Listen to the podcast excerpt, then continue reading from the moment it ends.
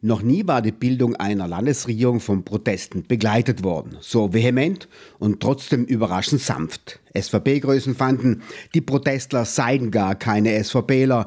Die italienischen Rechten sahen im Protest nur das Wirken der ach so gefährlichen Linken. Beide lagen falsch, voll daneben.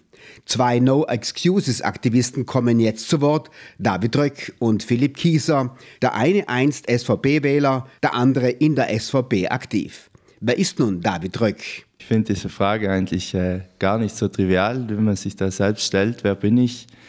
Denn äh, eine Biografie und eine Identität, die mittlerweile auch schon ein, ein Vierteljahrhundert alt ist, ist gar nicht so leicht irgendwie in ein paar Sätzen zu beschreiben. David Röck ist halb so alt wie die Südtirol-Autonomie. Ein Kind also der Autonomie, um das Buch Wir Kinder der Autonomie des Bildungswissenschaftlers Hans-Karl Petalini zu zitieren. Ja, ich bin, äh, ich probiere es mal, ich bin 25 Jahre alt, ich bin in, im ganz im Norden von Südtirol geboren und aufgewachsen, in der Gemeinde Brenner, Fraktion Plersch. Ich bin also ein Grenzler sozusagen, also zwei Talseiten, die grenzen direkt an Österreich. Nicht mehr viele Südtiroler Jugendliche können davon erzählen, dass sie auf einem Bauernhof aufgewachsen sind. David Röck schon. Ich bin auf einem Bauernhof aufgewachsen. Also meine Familie hat eigentlich einen bäuerlichen ähm, ja, Arbeitnehmerinnen und Gastgewerbe-Hintergrund. Und zu diesem Bild passt auch noch, dass David Röck Mitglied der Freiwilligen Feuerwehr und des örtlichen Fußballvereins ist. Also ich habe das Realgymnasium in Sterzing besucht und danach dann mit einem Studium in Innsbruck begonnen, mit dem Lehramtsstudium.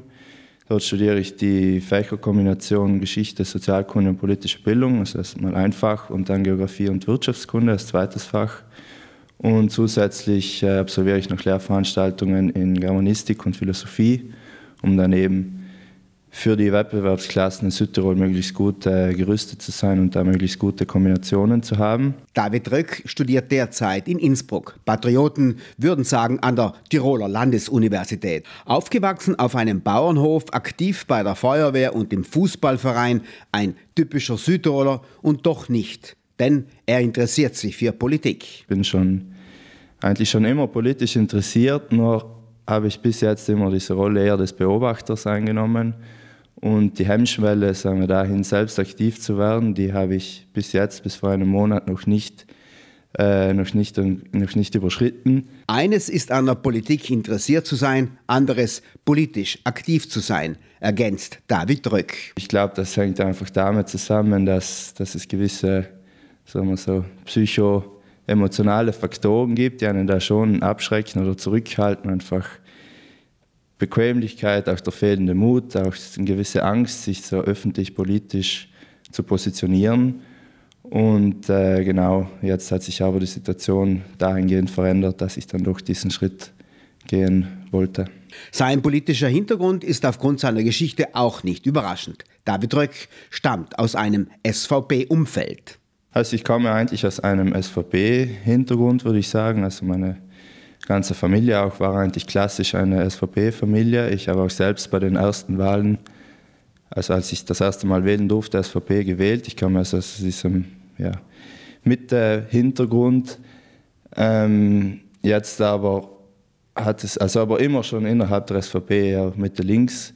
Und jetzt mit diesen Entwicklungen in den letzten Jahren und vor allem auch jetzt ist das aber für mich keine Alternative mehr. Da musste ich mich an anderen Mitte-Links-Parteien orientieren. Sein Studium wirkt dann auch noch als eine Art Brandbeschleuniger für sein politisches Interesse.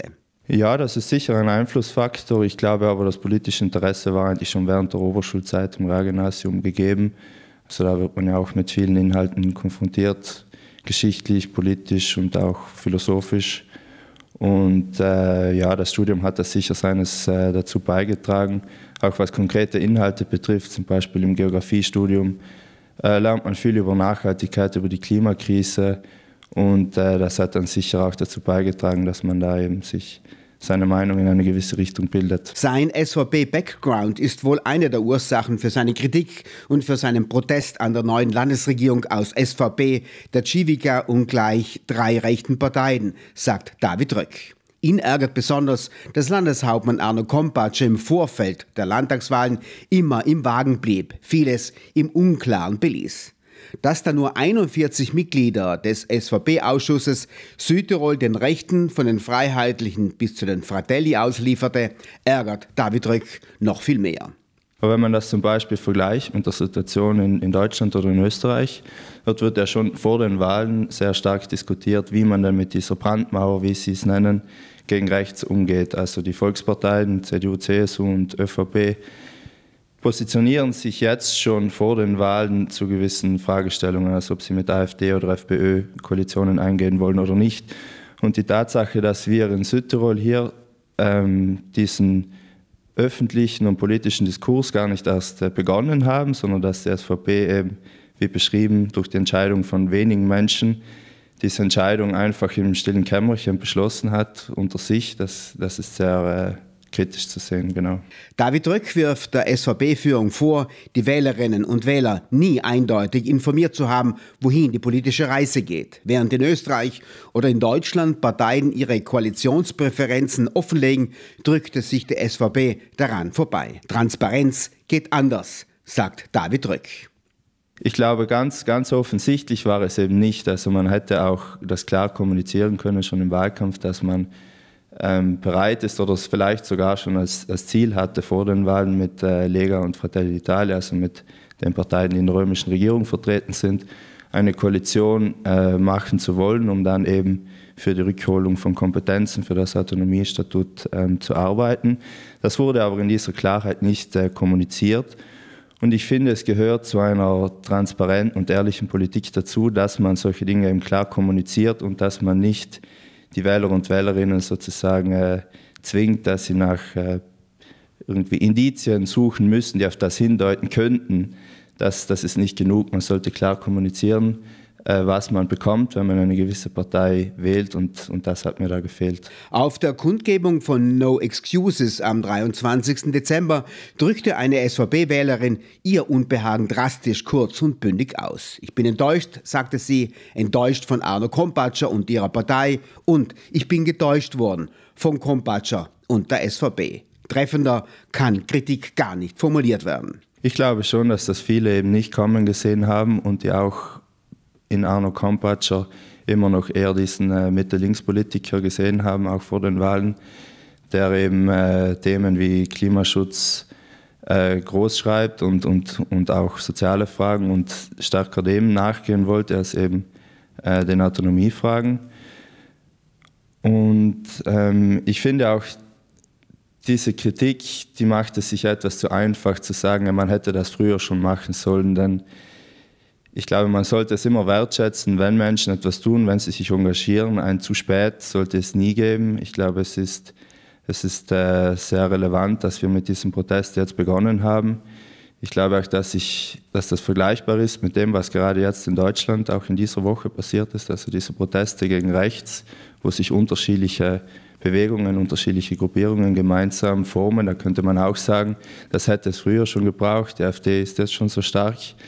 Aber eben, wie gesagt, ein zu spät gibt es nie und, und dass dieser Protest, dass es den jetzt gibt, das ist auf jeden Fall legitim. Ja, das kann ich nachvollziehen, denn ich glaube, das bezieht sich genau auf das, was ich vorhin erwähnt habe, dass es einfach der SVP im Wahlkampf an klarer Kommunikation, vor allem hinsichtlich dieser Autonomiefragen, gefehlt hat. Darauf würde ich das äh, begründen, ja. Das zeigt einmal mehr, wie wenig der SVP-Apparat von den eigenen Wählerinnen und Wählern weiß oder ganz einfach nicht zur Kenntnis nehmen will. Der ehemalige grüne Landtagsabgeordnete Hans-Peter Staffler kritisierte in einem Interview mit der Wochenzeitung FF das späte Protestieren. Warum gab es nicht früher Proteste? Warum wählten die Protestierenden bei den Landtagswahlen nicht anders? kritisierte Staffler. Spät oder was auch immer, es ist wichtig, dass protestiert wurde, ergänzt David Röck seine Kritik an Hans-Peter Staffler, dem ehemaligen grünen Landtagsabgeordneten. Trotz heftiger Kritik, offener Briefe, Arno Kompatscher wurde zum Landeshauptmann gewählt. Nein, enttäuscht ist er nicht, sagt David Röck, denn es konnte ja einiges bewegt werden. Ähm, ich glaube, es sind gemischte Gefühle. Also wir müssen einerseits schon anerkennen, dass wir dieses kurzfristige Ziel wirklich ausreichend Druck auf die SVP, auf Kompatsch auszuüben, um diese Koalition zu verhindern. Das haben wir nicht erreicht. Das müssen wir jetzt auch akzeptieren und, und anerkennen. Wir haben aber eben eines schon erreicht, nämlich haben wir in der Zivilgesellschaft vor allem die, die Mitte aufgeweckt, die bis jetzt vielleicht, wo es eben viele Leute gab, auch wie ich früher, die bis jetzt nur schweigende Beobachterinnen waren und jetzt aber sehen, okay, es gibt Protest gegen diese, gegen diese Regierung und auch gegen diese Entscheidungen der SVP und die sich dann dem anschließen wollen. Und David Röck dementiert eines, aus No Excuses wird keine Partei werden. Ja, genau, also wir haben nicht das Ziel, eine Partei zu werden. Ähm, wir wollen als zivilgesellschaftliche Bewegung weiter fortbestehen. Und äh, sagen wir, unsere Zielsetzungen kann man ein bisschen differenzieren in, in, mittelfristige Zielsetzungen und in langfristige Zielsetzungen. David Röck verspricht im Namen von No Excuses, sie werden genau hinschauen, ob diese Koalition die berühmt-berüchtigten roten Linien nicht überschreitet. Aber mittelfristig möchten wir die Arbeit dieser neuen Regierung beobachten. Wir möchten sehr genau auf die Sprache achten, die sie verwenden und auf die Gesetze, die sie erlassen oder erlassen wollen. Und vor allem möchten wir eines, der Landeshauptmann hat ja formuliert, dass er der Garant sein wird für die Werte unserer liberalen Gesellschaft und dass er beim Überschreiten einer roten Linie die Reißleine ziehen wird. Nun ist das ja einfach zu versprechen, wenn man nicht genau definiert, was man darunter versteht. Also die rote Linie kann so ja überall liegen. In der Präambel zum Regierungsprogramm bekennt sich Arno Kompatscher zu den Menschenrechten zur liberalen Gesellschaft. Kompatscher wendet sich gegen Hetze. No excuses, will Kompatscher helfen, sagt David Röck ironisch, dass diese roten Linien respektiert und eingehalten werden. Also wir werden jetzt in naher Zukunft von Arno Kompatscher einfordern, dass er diese rote Linie genau definiert. Wo, wo liegt diese? Wie sieht die aus? Was muss passieren, dass diese überschritten wird? Damit das dann eben auch überprüfbar ist, dieses Versprechen. Und äh, sollte Arno Kompatscher dann Probleme damit haben, die, die Reißleine zu greifen an diesem Tag, an dem die Linie überschritten wird, dann können wir ihm von No Excuses behilflich sein und ihm die Reißleine in die Hand drücken. Und zu den langfristigen Zielen von No Excuses sagt David Röck. Und ähm, langfristig möchten wir einen Beitrag leisten zur, zur politischen Bildung allgemein. Also wir möchten informierend tätig sein und so langfristig die politische Diskussion und die politische Kultur in Südtirol in eine andere Richtung bewegen. Wir haben es jetzt geschafft, innerhalb von kurzer Zeit verschiedenste Bewegungen zusammenzubringen, die sich unter sagen wir, dem Dach von No Excuses gemeinsam in diesem Protest versammelt haben. Wir haben da Bewegungen aus dem Bereich des Klimaschutzes wie Fridays for Future, Scientists for Future, Climate Action. Wir haben Bewegungen aus dem Bereich äh, Chancengleichheit, Gleichberechtigung, Frauenrechte wie ähm, eben Frauenmarsch wir haben Bewegungen, die sich gegen den Rechtsruck einsetzen, wie Omas gegen Rechts beispielsweise. Und wir haben es geschafft, all diese Bewegungen zusammenzubringen, dass sich praktisch nicht mehr jede Bewegung mit dem eigenen Anliegen beschäftigt, sondern dass man diese multiplen Krisen und diese komplexe Realität, der wir uns ähm, gegenwärtig gegenüberstehen sehen, dass man diese etwas holistischer sieht, indem man all diese Bewegungen zusammenbringt und eigentlich gemeinsam für, für das Gleiche eintritt. Also wenn man schaut, wer bei diesen Protesten alles dabei war, dann ist das schon eine, eine heterogene Gruppe. Also es, gab, es gibt diese Kritik, dass es sich da eh nur um die Opposition handelt und nur um, um Linke und Grüne. Aber das ist nicht vollständig. Ich, also man sieht es auch an der Aussage, die Sie vorhin zitiert haben, von der SVP-Wählerin, die da auch dabei war. Also da macht es sich die SVP sicherlich zu einfach. Wir haben auch aus, aus Gesprächen äh, mit Menschen, die auch SVP gewählt haben, sehr viel äh, Rückendeckung bekommen und sehr viel Zuspruch. Für viele war überraschend, wie vehement der Protest von No Excuses gegen die Rechtskoalition war, aber auch wie südtirolerisch, mehrheitlich deutschsprachig. In der WhatsApp-Gruppe ging es in der Frühphase meist dialektal daher. Erst langsam meldeten sich im No Excuses-Verbund auch italienische Stimmen. Ähm, der Eindruck täuscht nicht ganz. Also wir haben tatsächlich noch etwas äh, Schwierigkeiten, italienischsprachige Menschen zu mobilisieren. Daran arbeiten wir aber. Also wir, unser Grundverständnis ist ein sprachgruppenübergreifendes und da wollen wir uns verbessern. Ich sehe da vielleicht einen Zusammenhang an der, an der allgemeinen Politikunzufriedenheit der Italienerinnen und Italiener. Man sieht das auch bei den Wahlen, wo nur mehr um die 50 Prozent zu den Wahlen geschritten sind. Und das, glaube ich, zieht sich dann auch fort in, in, in solche Bewegungen hinein, dass dann natürlich auch dort die Motivation geringer ist.